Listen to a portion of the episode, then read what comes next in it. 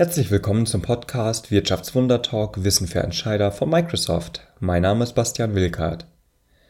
Der Wirtschaftswunder Talk gibt Ihnen Orientierung in der digitalen Transformation. In sieben Teilen spreche ich mit Wirtschaftswundermachern aus Wirtschaft, Politik und Gesellschaft. Heute spreche ich mit Markus Albers zum Faktor Organisation. Markus ist Autor der Bücher Morgen komme ich später rein und Meconomy. Außerdem schreibt er für die Brand 1 und weitere Magazine. Markus ist Mitgründer und geschäftsführender Gesellschafter von Rethink sowie Mitgründer von Neuwork. Im Podcast sprechen wir über Rahmenbedingungen zeitgemäßer Organisationsmodelle. Was sind Relikte aus vergangenen Zeiten und was wären passendere Ansätze? In der ersten Episode erzählt mir Markus, wie er selbst an das Thema Organisation anders denken gekommen ist. Wir sprechen über Veränderungstreiber, Stichwort Digitalisierung und die Rollen, die wir in Unternehmen spielen. Sie haben Fragen oder Anregungen zum Wirtschaftswundertalk? Dann twittern Sie gerne an at microsoft.de oder an mich at bastianv. Alle weiterführenden Links finden Sie in der Podcast-Beschreibung. Und jetzt wünsche ich Ihnen neue Erkenntnisse und viel Erfolg auf dem Weg zu Ihrem eigenen Wirtschaftswunder.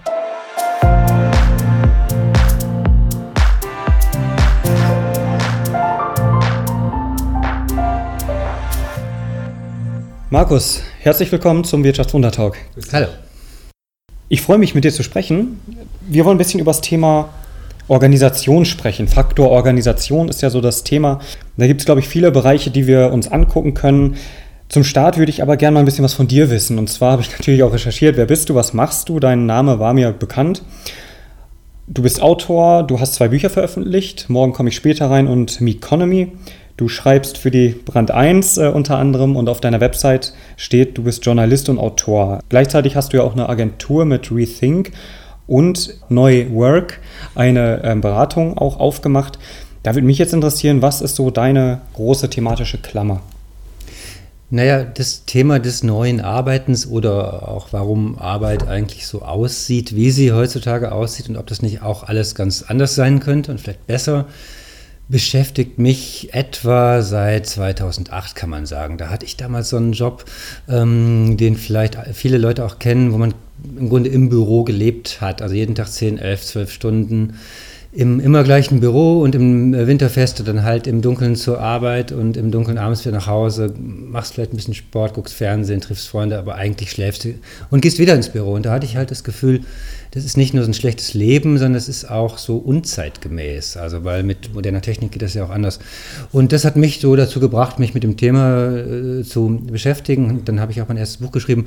Und da ging das so los. Und das ist vielleicht, wenn man so will, der rote Faden. Also die Frage, warum Arbeit so aussieht, wie sie aussieht. Mhm. Du hast gerade gesagt, 10, 11, 12 Stunden auch mal so ein Arbeitstag. War das denn zu der Zeit auch schon so unangenehm oder war das teilweise auch einfach die Dauer, weil es Spaß macht? Natürlich hat es auch Spaß gemacht und ich glaube gerade jetzt vielleicht äh, bei vielen Startups hört man das ja auch oft, dass die dann halt auch viele Stunden da reinstecken, weil sie auch dran glauben und dafür brennen. Das ist auch alles super. Was mich mehr so gestört hat, war die Präsenzpflicht, dass man dann zwischendurch halt auch nicht raus konnte. Ja, also sozusagen diese, diese komplette Trennung von Büro und also Arbeit und Privaten, wo man zwischendurch vielleicht denkt, wenn ich jetzt einfach mal zum Sport gehen könnte oder mal kurz einkaufen könnte, dann wäre das ja auch okay, wenn ich hier abends noch mal eine Stunde länger sitze. Mhm. Aber wenn das dann eben auch nicht geht, und das ist halt etwas, was leider in immer noch sehr vielen Firmen in Deutschland der Fall ist. Also diese Präsenzpflicht. Der Chef will seine Schäfchen sehen. Wollte ich gerade nämlich fragen, war das tatsächlich der Chef oder war das auch so die Erwartung der anderen Kollegen, ähm, dass man halt eben am Platz ist? Es ist beides. Ähm, also es gibt ein amerikanisches Unternehmen namens Best Buy, die halt sehr gut mal experimentiert haben mit diesem Thema. Die hatten dann eine Results-Only Work Environment, haben die es genannt, ROVE. Ähm, und die haben herausgefunden, es sind eigentlich gar nicht unbedingt die Chefs, die dann den Leuten sagen, ihr müsst, müsst, müsst am Schreibtisch sein. Das sind dann oft eher die Kollegen, die schlecht über andere Kollegen sprechen. Also die Mütter gehen immer so früh, die Raucher machen so viele Pausen und ähm, der XY, der kommt ja morgens auch immer spät rein. Also es kann beides sein.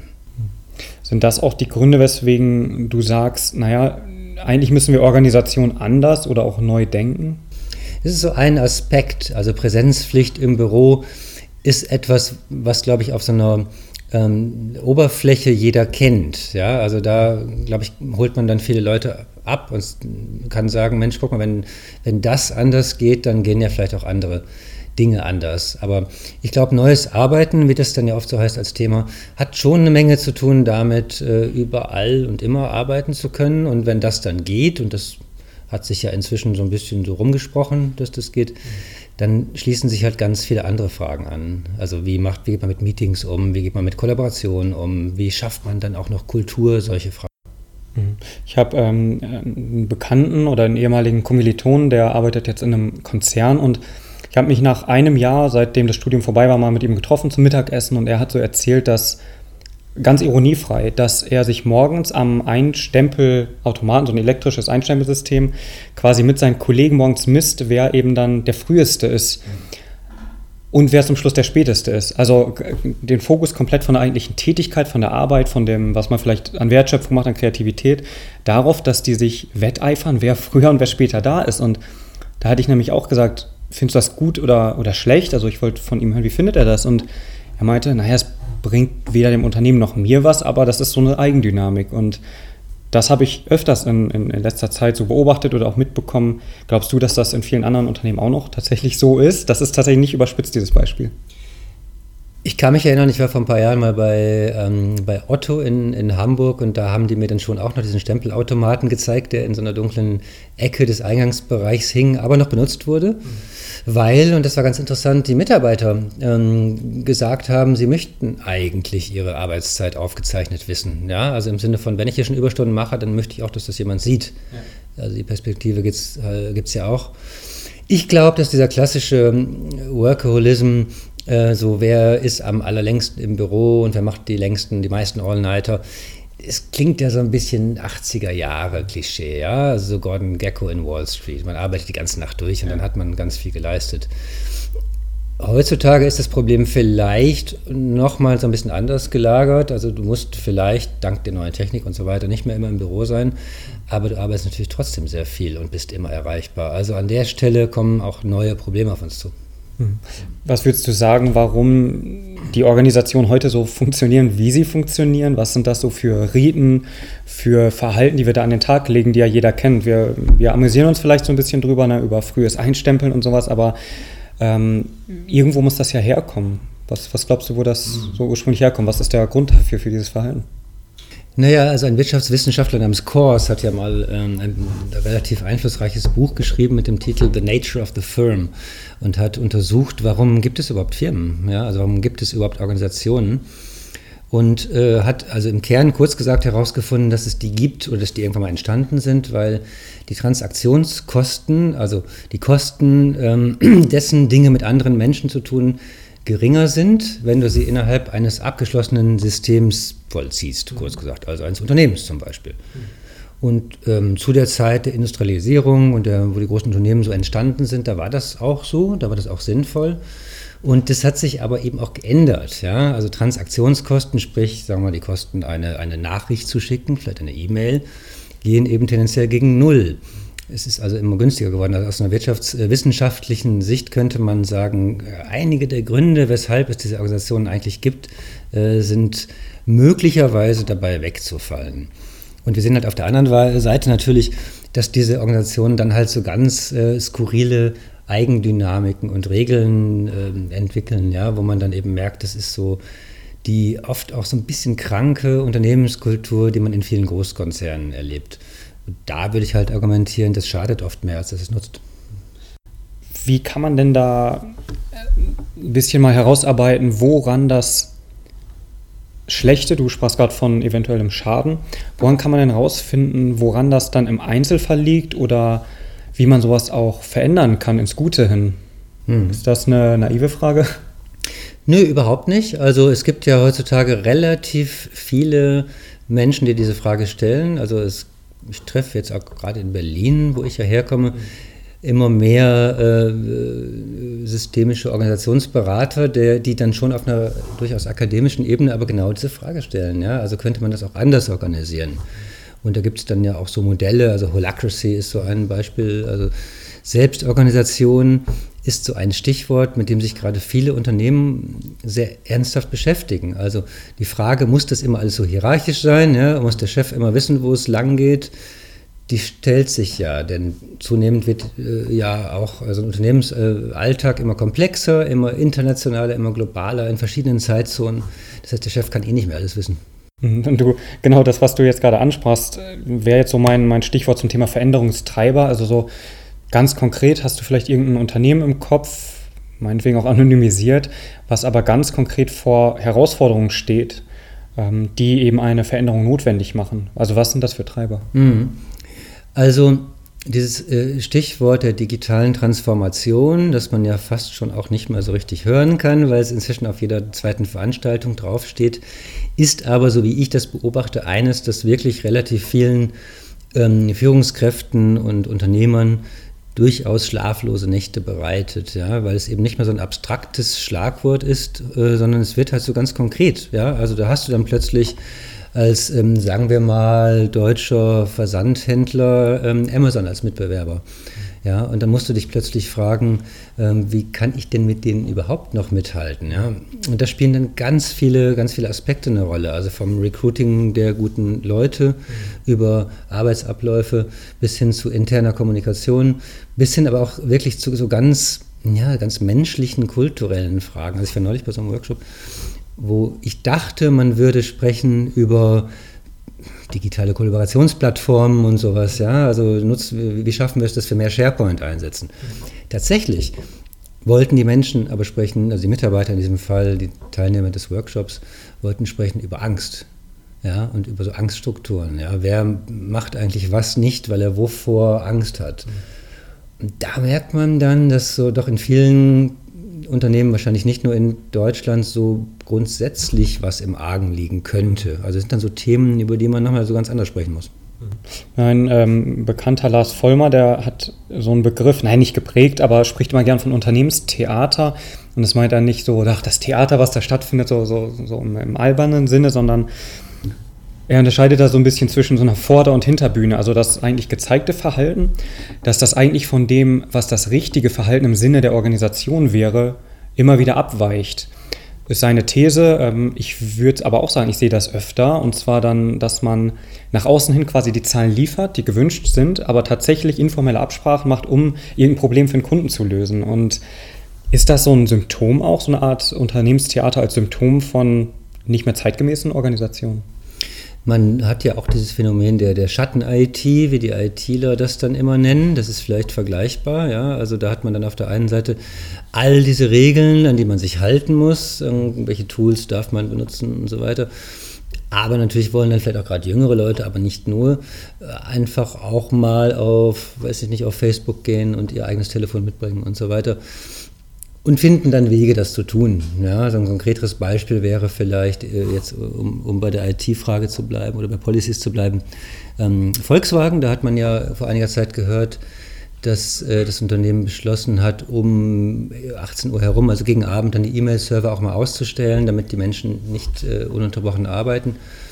Und zumindest die Volkswagen-Mitarbeiter, die ich so kenne, ähm, die äh, steigen dann einfach um auf ihre private E-Mail und, äh, und, und, und, und, arbeiten weiter. Also von daher gibt es, ähm, glaube ich, sehr wohl diese von dir beschriebene Diskrepanz zwischen dem dem nützlichen Verhalten. Ja, also ich glaube, jeder äh, Mitarbeiter weiß ja ungefähr, was er tun will und wird dann schon auch Wege finden, das zu tun und dem, was man dann halt so als Fassade aufrechterhalten muss. Ich meine, dahinter steckt wahrscheinlich auch so ein bisschen das Problem, das ja eben auch von vielen Beratern, ich glaube nicht zu Unrecht ähm, genannt wird, dass, dass wir halt ja nicht als wir selbst ins Unternehmen gehen, sondern dass wir doch sehr stark Rollen vor uns hertragen. Und ähm, womöglich wäre da schon viel gewonnen, wenn man Leute einfach mal so ein bisschen direkter fragen würde, was glaubt ihr denn, was funktioniert? Das finde ich einen ganz spannenden Punkt mit den Rollen, weil ähm, ich sag mal, wir, ich meine, ich spiele jetzt eine Rolle, du spielst ja auch ein Stück eine Rolle, macht ja jeder je nach Kontext. Warum glaubst du, dass gerade die Rollen im Unternehmen vielleicht ein Thema ist, was man sich nochmal da angucken könnte in diesem Zusammenhang? Naja, systemtheoretisch würde man äh, sagen, äh, das sind dann so äh, funktional ausdifferenzierte Subsysteme. Und äh, in dem Moment, äh, die Frage ist, nach welcher Logik sind sie ausdifferenziert, ohne jetzt zu theoretisch werden zu wollen. Aber äh, wenn, wie du sagst, es sozusagen ein, ein, ein, ein, echtes, ein sozusagen wahres Unternehmensziel gäbe, an, an dem entlang man diese, dieses Verhalten ausrichten könnte, dann wäre ja alles in Ordnung. Und ich glaube, das erlebt man auch auf den kleineren Unternehmen. Ja, da weiß man so ungefähr, naja, wir wollen halt den Umsatz steigern und der Kunde muss zufrieden sein und ah, wenn ich mal eine Stunde länger arbeiten muss oder wenn ich es mal so ein bisschen anders machen muss, dann machen wir es halt mal so. Ja? Hauptsache, Hauptsache es läuft. Und je größer das Unternehmen wird und ähm, je mehr Policies du bekommst, desto schwieriger wird es, glaube ich, für den einzelnen Mitarbeiter, dieses eigentliche Ziel überhaupt herauszufinden. Und was tut man also? Man orientiert sich an diesen Metrics, an irgendwelchen Zahlen, die einem vorgegeben werden und die man dann schon immer irgendwie erreicht. Ja? Aber das ist natürlich nur so eine, äh, eine, eine Scheinebene von Zielerreichung, die da drüber liegt. Diese Policies hast du jetzt angesprochen, Metriken, ähm, Kennzahlen, wie auch immer man die nennen mag. Sind das Versuche, Kontrolle zu behalten für etwas, was vielleicht nicht kontrollierbar ist, wenn wir über Konzerne sprechen, über Entwicklung vom Tisch zur Tafel, von einem kleinen Unternehmen zu einem großen? Würdest du das auch so beschreiben? Ähm, wenn nicht, warum nicht? Und wenn ja, kannst du das mal ausführen? Ich glaube, dass die Frage, was wir messen können und wollen in Unternehmen, eine ist, die uns halt jetzt äh, auch in Zukunft noch viel mehr umtreiben wird. Denn gerade wenn wir sagen, wir entkoppeln äh, das Messen von Leistung von der physischen Präsenz, also acht Stunden am Schreibtisch gesessen, hast deine Arbeit gemacht und gehen hin zu Ergebnissen, wie das ja so oft gefordert wird, muss man sich natürlich fragen, wie misst man denn jetzt diese Ergebnisse? Also man muss das ja irgendwie messen. Es hat eben nichts mehr damit zu tun, ob jemand seine, seine Kernarbeitszeit abgesessen hat. Und ähm, an der Stelle wird es dann oft auch so ein bisschen schwammig. Ja? Also gibt es eine Zielvereinbarung, manche machen das einmal im Jahr, manche machen das zweimal im Jahr, machen, manche machen das jede Woche. Ähm, aber was misst du dann eigentlich noch? Äh, und da ist dann schon auch das Bedürfnis von irgendwelchen Führungskräften, irgendwas messen zu können, finde ich schon auch nachvollziehbar. Ja, und ähm, äh, das ist das eine. Und das andere ist, wir sehen natürlich ähm, durch die Technologie, äh, dass wir auch insgesamt viel mehr Dinge messen können. Also ich war neulich mal im IT, da gibt es einen, einen Forscher und der hat eine, ein, äh, so ein System entwickelt, das, äh, das nennt er äh, People Analytics. Okay. Und People Analytics ähm, funktioniert kurz gesagt so, dass du äh, Mitarbeitern einen kleinen Kasten mit vielen Sensoren und Mikrofonen umhängst für einige Wochen. Und der misst dann, ähm, mit wem sich die Menschen unterhalten, wie oft und aber auch in welcher Gemütslage. Er misst interessanterweise nicht, ähm, was gesagt wird. Ja? Okay. Und es ist auch anonymisiert. Ja? Also unter Datenschutzaspekten kann man das jetzt so oder so finden, ja. aber es ist nicht ganz so schlimm, wie es erstmal klingt. Aber es misst halt, welche Abteilung redet überhaupt mit welcher anderen Abteilung, wie oft und haben die dabei gute oder schlechte Laune. Ja? Solche Dinge misst das halt. Und da kommen dann so Ergebnisse bei raus, ja? wie zum Beispiel sagte er, ähm, wenn du eine Abteilung über zwei Stockwerke verteilst, äh, dann reden die überhaupt nicht mehr miteinander. Ja? Also räumliche Entfernung ist zum Beispiel ein Riesen, äh, Riesenargument was interne Kommunikation angeht. Und solche Dinge kann man dann relativ leicht ändern und auch verbessern, aber man kann sie eben erst ändern, nachdem man sie gemessen hat. Okay. Ja, und von daher würde ich sagen, das Messen ist manchmal auch nicht so schlecht. Die Frage, genau wie du sagtest, wahrscheinlich messen wir das Richtige auch und nicht vielleicht ein Scheinziel oder so. Ähm, ich würde trotzdem noch mal ganz kurz auf diese Studie oder People Analytics, das, ähm, da habe ich noch gar nichts von gehört, so von diesem Ansatz. Ähm, weißt du gerade, wer der Forscher ist, der es gemacht hat? Ja, natürlich fällt mir der Name jetzt nicht ein. Sonst reichen wir das nochmal nach einfach für mal Blogpost. People Analytics, genau. Das klingt echt spannend. Und wie sehen die Ergebnisse aus? Also ist das eine Art Visualisierung, sodass man so ein soziales Netzwerk intern so sich vorstellen kann, irgendwie, da sind viele schwarze Punkte, dazwischen sind da so bunte Fäden, solche Bilder habe ich mal gesehen. Ist das sowas oder ist das echt so, ein, so wie ein Management-Summary in Text oder wie, wie werden Ergebnisse davon dargestellt? Falls du überhaupt die Einblicke jetzt hast. Ich will dich da jetzt nicht. Ich, ich liefere erstmal den Namen nach, der mir jetzt dann doch noch eingefallen ist. Der heißt Ben Weber, also W-A-B-E-R, wer das mal ähm, nachschauen möchte, gibt es auch ein Buch von ihm des gleichen Titels, People Analytics, ganz spannend. In Deutschland würde ich mal behaupten, würden das alle hassen, oder? Das Datenschutz, Mitarbeiter auf so eine Art und Weise überwachen. Ich hatte aber das Gefühl, dass Ben Weber da eigentlich so ganz, ganz äh, ehrenhaft und auch ganz ja, humanistische Ziele fast schon mit, mit verfolgt. Also der, der schaut dann zum Beispiel in so einem Callcenter, ob man nicht die Pausenzeiten so leicht anders anpassen kann, dass die Mitarbeiter auch mal gemeinsam stärker Pause haben, dass sie auch mal in der Pause miteinander reden können und plötzlich waren dann alle viel besser gelaunt. Solche Dinge kann man eben messen. Und ähm, auf deine Frage, wie das ausge, äh, ausgegeben wird, sozusagen, es ist schon sehr stark eine Visualisierung tatsächlich. Also man sieht dann eben so, so Netzwerkgrafiken, kann man sich vielleicht vorstellen. Also letztlich muss das ja immer was sein, was dann auch der Chef versteht, ja, weil der Chef sagt dann, ah, okay, da haben wir vielleicht wirklich ein Problem, dann müssten wir jetzt auch mal, und da wird es dann ganz konkret, auch mal die Architektur ändern, ja, oder eben so einen Pausenplan ändern. Das war die erste Episode mit Markus Albers zum Faktor Organisation.